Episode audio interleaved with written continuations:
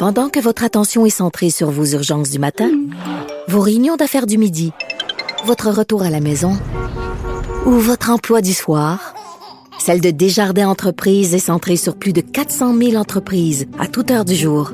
Grâce à notre connaissance des secteurs d'activité et à notre accompagnement spécialisé, nous aidons les entrepreneurs à relever chaque défi pour qu'ils puissent rester centrés sur ce qui compte, le développement de leur entreprise.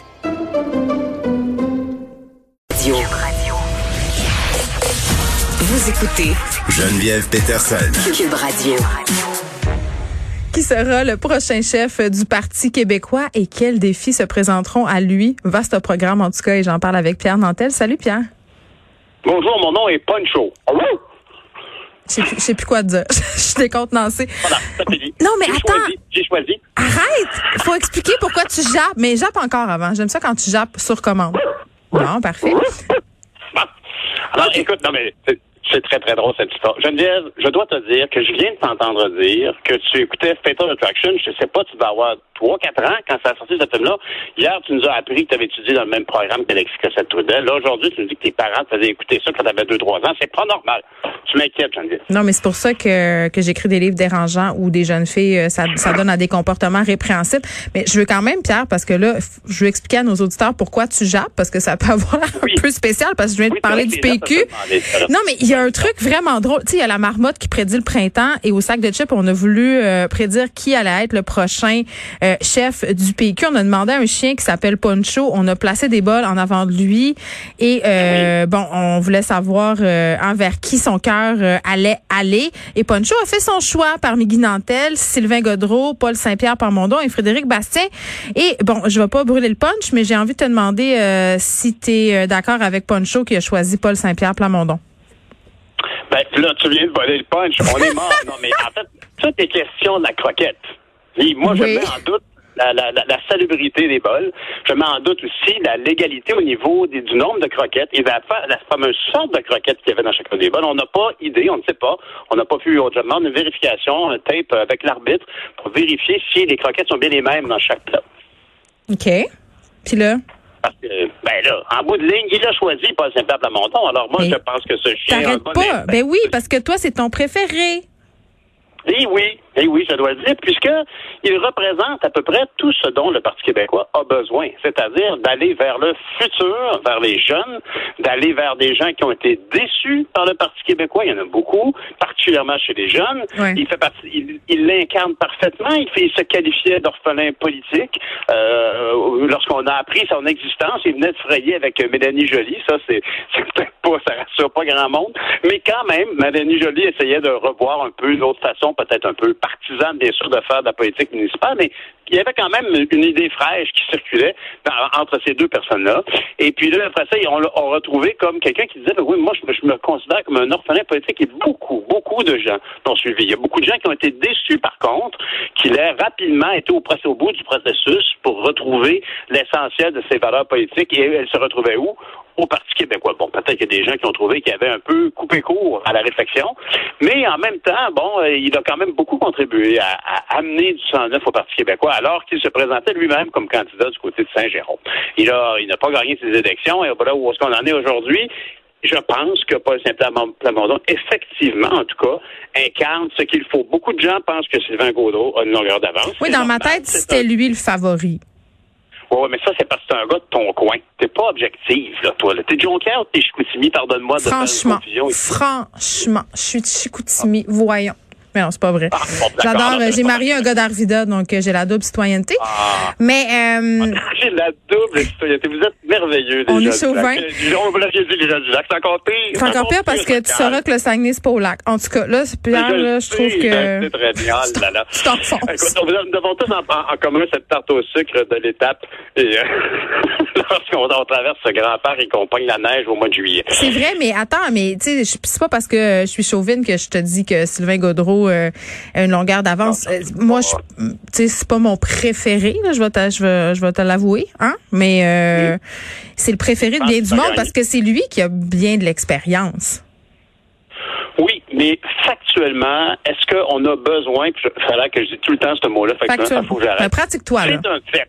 C'est un fait. C'est un fait. Sylvain Gaudreau a plus d'expérience. Mais est-ce que c'est vraiment d'expérience? Dont le Parti québécois a besoin? La vérité, c'est que le Parti québécois, puis moi, je, pense beaucoup, le, le, le, Parti québécois a signé les politiques publiques forts du Québec. On en est, beaucoup alors de là, on n'a pas besoin de faire la preuve de sa pertinence. On a besoin d'aller trouver une façon d'aller susciter l'intérêt, le vent, le vent frais, le sang neuf à l'intérieur de ce parti-là. Il n'y a, pas de doute que la, euh, chacun des candidats, et, c'est quand même, ça a l'air cliché de le dire, mais chacun des candidats a un apport bien particulier. M. Bastien apporte vraiment une dimension historique et cet aspect-là souvent manque dans nos, dans nos dimensions politiques. Moi-même, je trouve toujours que les références à l'histoire souvent portent des clés pour, pour des, des, problèmes qu'on a aujourd'hui. M. Bastien euh, l'évoque bien, il est professeur d'ailleurs d'anglais, auprès d'ailleurs de gens, c'est très vertueux ce qu'il fait, hein, il enseigne à des gens qui n'ont pas choisi le français pour étudier mais c'est vertueux, mais il l'a ben, pas. Qu'est-ce que tu veux? Ça, ça ah, passe je suis d'accord avec toi. Je, je veux pas être pas fine, mais c'est ça, il l'a pas. Qu'est-ce que tu veux? Il est un peu comme euh, le, père, je, je réfère souvent à ce film un Back to the Future, le père de, de, de, de Michael euh, Truc, là, euh, celui qui, qui, qui avait... Michael J. Fox. Michael Oui, alors le père de Michael J. Fox, tu te souviens comment il était angoissé Hein? Il, il, avait toujours pas l'air bien, puis dans sa nouvelle vie, quand Michael J. Fox a corrigé. Pourquoi? C'est parce qu'il avait sa carte du PQ? Arrête. Non, non. Fait que toujours est-il que M. Bastien euh, apporte euh, quelque chose qui, espérons, restera dans le parti. C'est important d'être fier de ce qui a été fait au Québec. Mm-hmm. Puis espérons, bien sûr, que M. Gaudreau se ralliera si ce n'est pas lui qui gagne. Puis espérons, bien sûr, que M. Nantel restera ami du Parti québécois, quoi que je dise. Oh my God. Attends, là, là. J'en doute beaucoup. Pierre. Tu penses-tu qu'il va se présenter comme député? Ah, je veux qu'on parle de Guy Nantel. Ah ben parle-en, c'est mon homonyme, ça fait toujours plaisir. Oui, je sais, puis il euh, y a des gens des fois qui sont mêlés quand ils vont à la radio avec toi. Oui, je disais Marois Risky qui s'était trompé. T'es bien mal à l'aise. Mais voilà, euh, toujours. Pour une ouais, mais moi j'ai toujours peur euh, de commettre ce lapsus. Euh, tout le monde connaît mon amour sans borne pour Guinantel.